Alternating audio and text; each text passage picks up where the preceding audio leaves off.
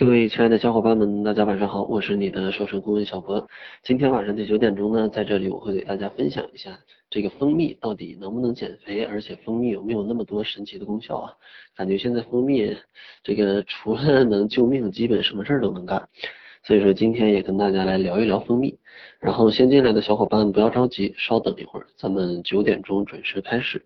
首先呢，也感谢大家今天愿意花时间来这里面来聆听吧，谢谢大家。各位亲爱的小伙伴们，晚上好啊！首先还是要再次感谢各位愿意在晚上九点钟还愿意来这里面来听一听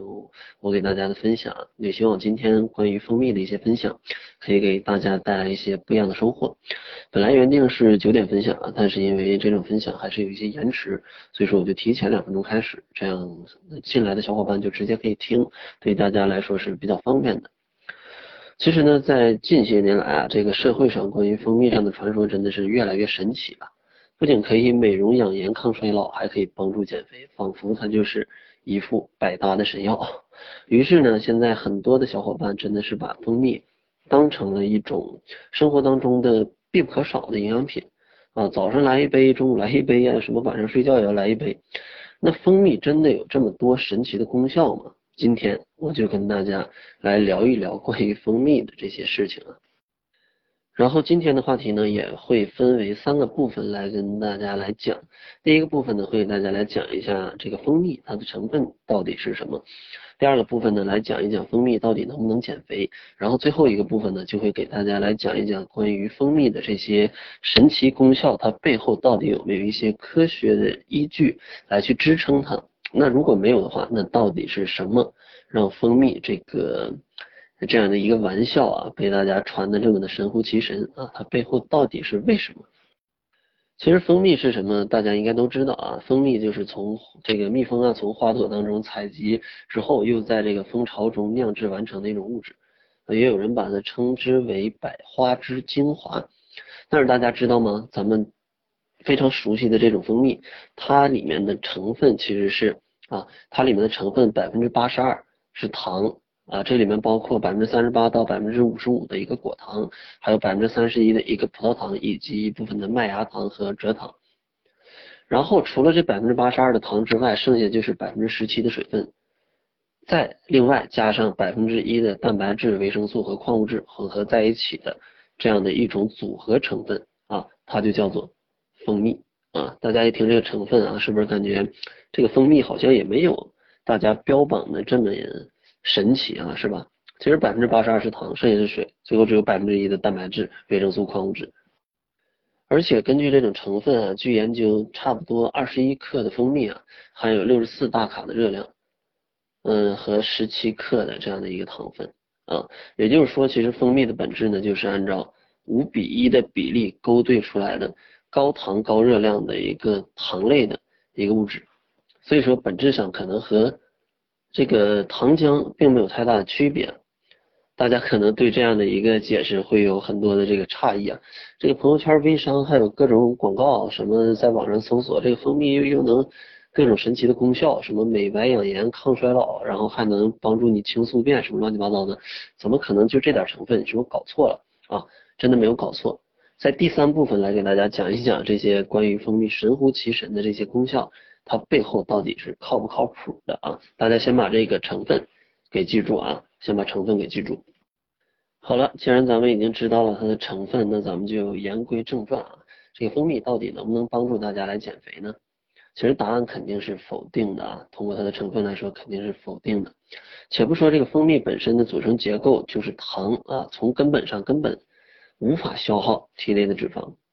而且咱们在市面上所买到的大多数的蜂蜜，基本都是含有大量的这种呃添加剂的一种加工品。也就是说，当你出于享受的这种目的来一杯这个甜滋滋的蜂蜜水的时候，喝到肚子里，它大部分都是卡路里，也就是热量啊。即便含有少量的这种生物酶，它也是微不足道的。其实关于听到生物酶，大家可能讲，哎，这个生物酶会不会有神奇的功效啊？咱们得先来了解一下这个酶，它的一个成分到底是什么呢？其实这种各种各样的酶，它的一个组成的一个小的单元，全部都是蛋白质，全部都是蛋白质。这种蛋白质，你说它有神奇的功效，那可就是有一点天方夜谭的感觉。如果蛋白质有神奇的功效，那你天天吃鸡蛋，可能你就什么病也不会生了，对吧？这个鸡蛋当中蛋白质含量还是很高的，或者吃一些鸡鸭鱼啊，什么各种肉类啊，或者吃一些什么豆制品，里面全是蛋白质。所以说，这个生物酶它也是一种蛋白质，只不过听这个名可能洋气一点啊，可能洋气一点，但是其实本质它还是蛋白质，到了你的胃里还是会被分解掉的，还是会被分解掉的。而且，蜂蜜当中的这种生物酶的含量是微乎其微的，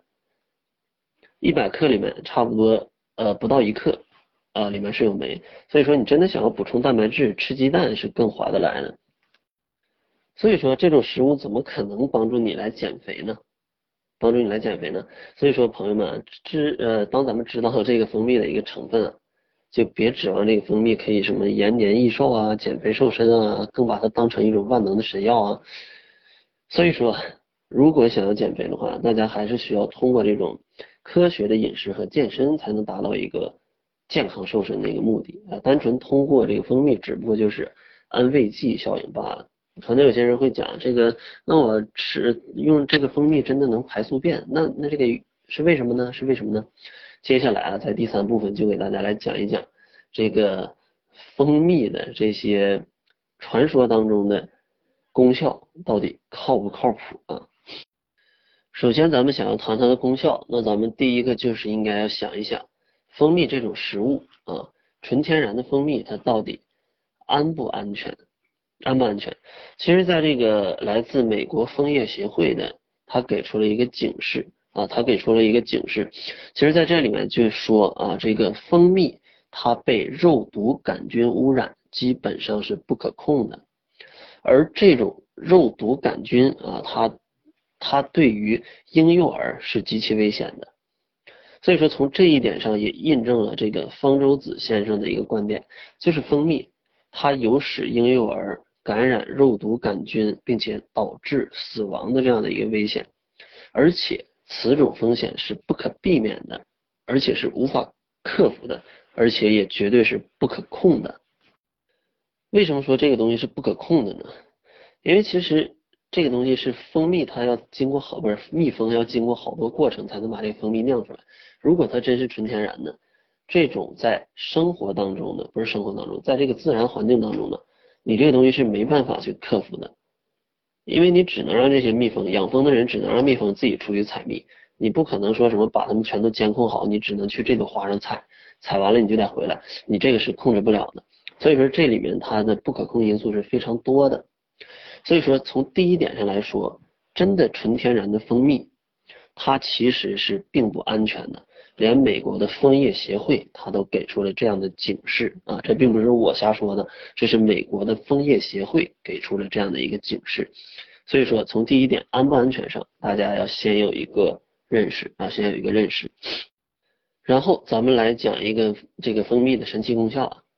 被标榜的一个神奇功效叫做止咳，但是其实蜂蜜止咳的这个作用啊，本身也是不足以立足的这样的一个。论证的一个东西，咱们既然说到咳嗽，那咱们就应该先来了解一下咳嗽到底是什么。首先，咳嗽它并不一定是一种必须要去治的病，因为咳嗽它是一种机体的自我保护的本能反应，就像你摸到热水你会缩手啊，遇到这个强光你会睁不开眼睛，咳嗽它也是在清除呼吸道的杂物。比如说灰尘呢、病原体啊，甚至是多余的自身分泌物的一种一种途径而已。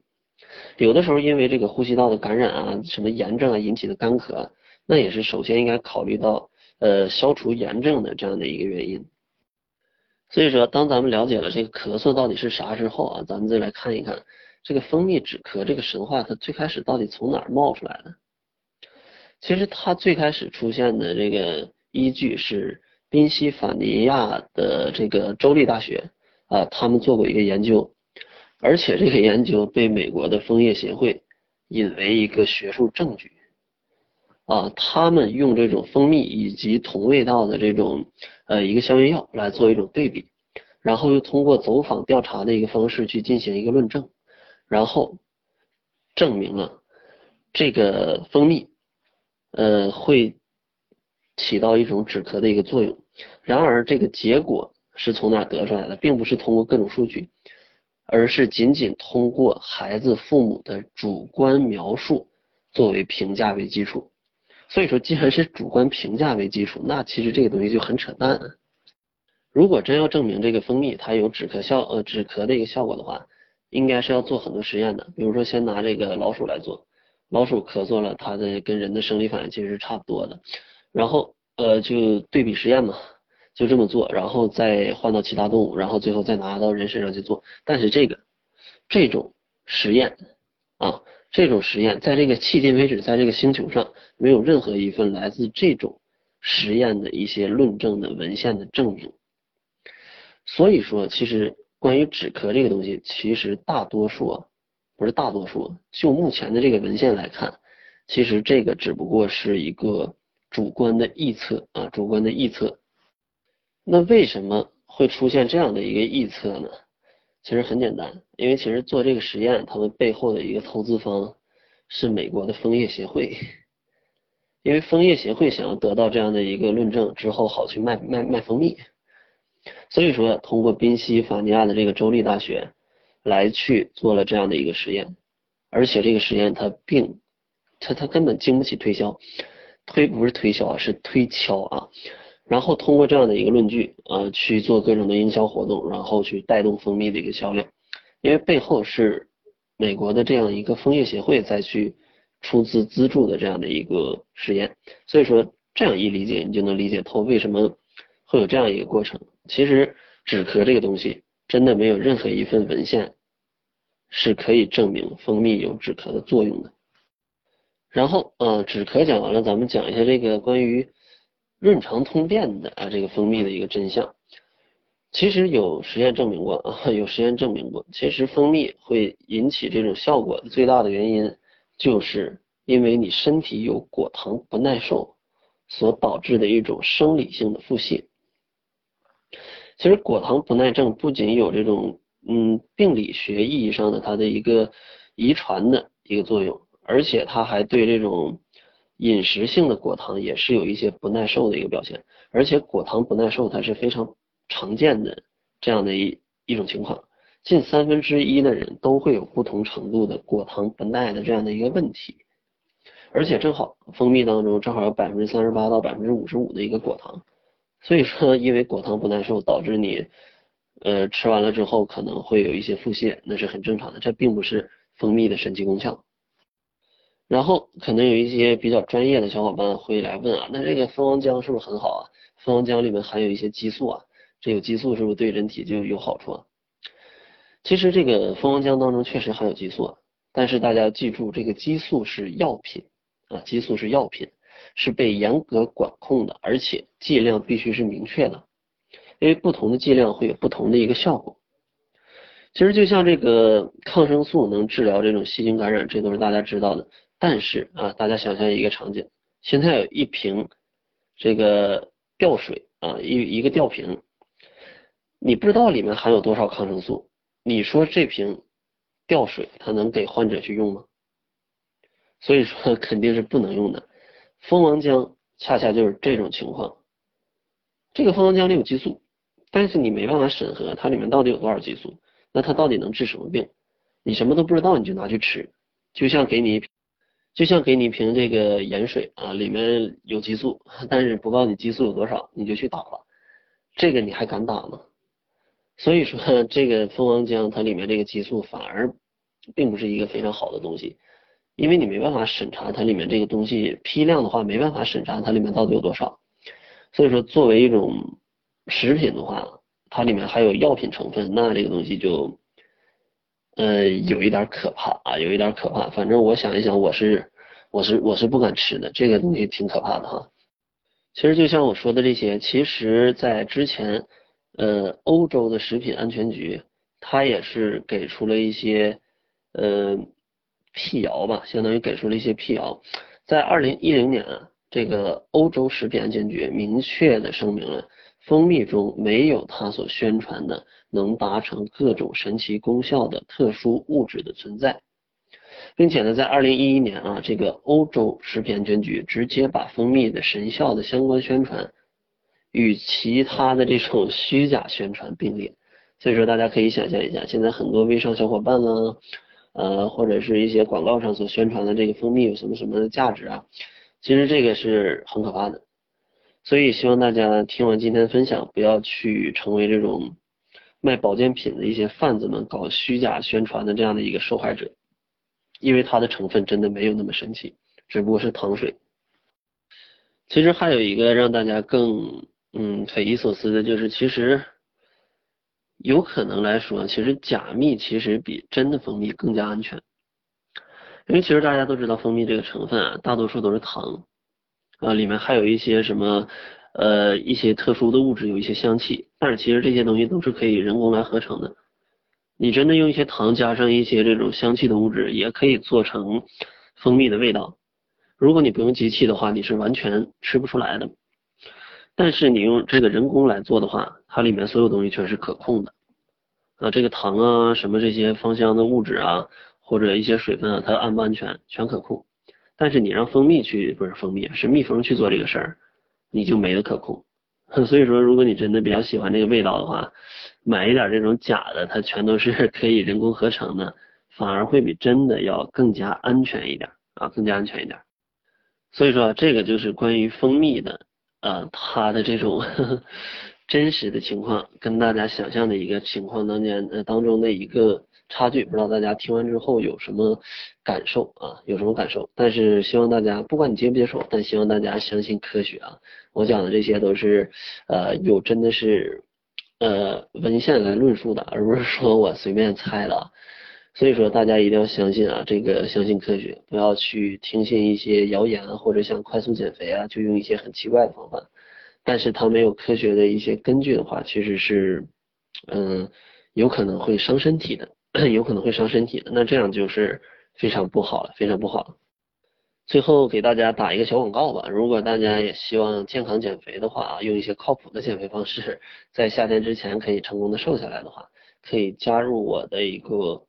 减肥社群啊，减肥社群，加入我的减肥社群窈窕会。因为在这个社群里呢，就是有一帮积极的小伙伴，并且由我跟营养师小辉来制定的一个窈窕减肥法啊，它是一个非常健康的。一个通过调节饮食来减肥的一个方法，在群里的小伙伴非常有热情啊，天天在打卡，而且都是效果是非常好的。所以说，如果你也想加入到这个小团体当中，一起来在夏天之前成功瘦下来的话，